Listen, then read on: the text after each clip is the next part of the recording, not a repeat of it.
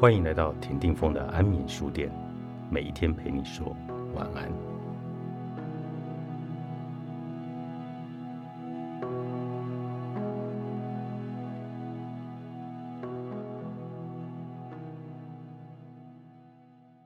天才究竟是什么样的人？关于大脑各区域的互相沟通，科学家已经挖掘出很多有趣的资料，让我们可以了解。何以有些人能在一些领域出类拔萃，有些人成就极高，在音乐或科学上有了不起的贡献？这样的人常被视为天才，如莫扎特、玛利亚、斯科沃多夫斯卡和爱因斯坦。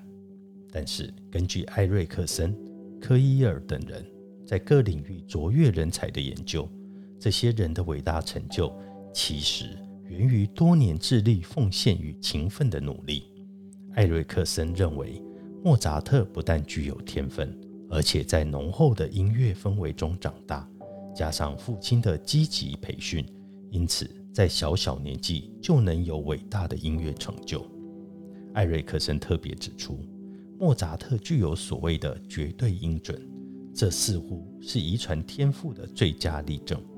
在一般环境下，每一万人才有一个人具有绝对音准，但是从莫扎特的成长历程来看，他的绝对音准似乎是从三岁开始高强度、长时间的音乐训练培养出来的。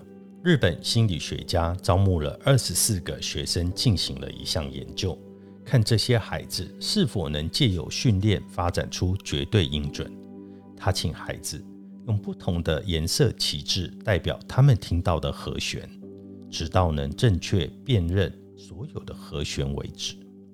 在这项研究中，所有的孩子都能发展出绝对音准。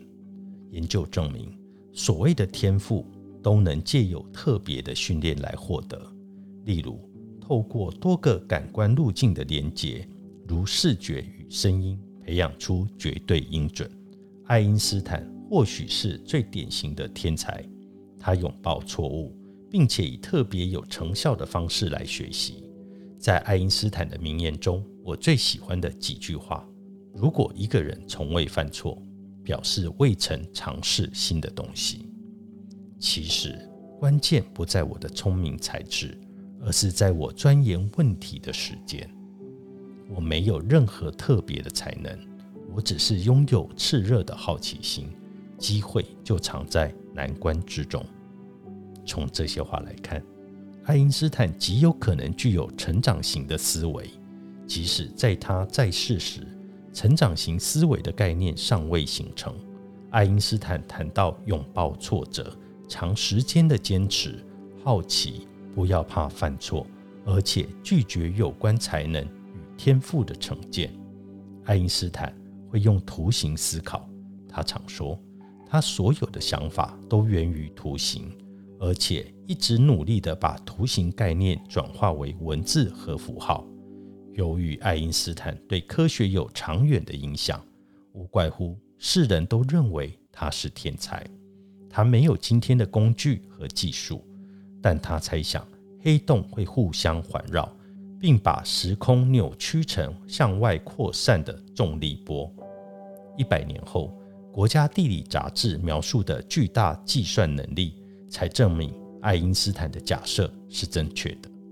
尽管爱因斯坦有这么伟大的成就，这样的成就并非来自天赋或特别的才能，而是奉献与孜孜不倦的研究和图形思考。爱因斯坦对学习与人生皆不设限，这样的态度有助于他研究的一切。根据二零一七年五月《国家地理》杂志刊登的一篇文章《天才的要素》，科学家曾经研究爱因斯坦的大脑切片，想看看他具有哪些特质。二零一三年，费城的马特博物馆收购了四十六片爱因斯坦的大脑切片的样本，放在馆中展览，以满足民众对天才大脑的好奇心。很多参观者。盯着爱因斯坦的大脑，实在看不出个所以然来。哥伦比亚大学教授考夫曼，在他想象力研究所的一个团队，则是研究活人的大脑。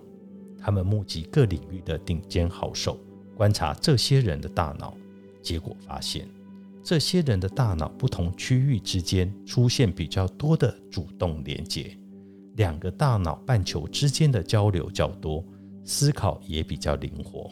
脑部各区域的频繁沟通就是他们大脑的特点，但这种沟通不是与生俱来的，而是透过学习发展而来的。大脑解锁，作者乔波勒，天下文化出版。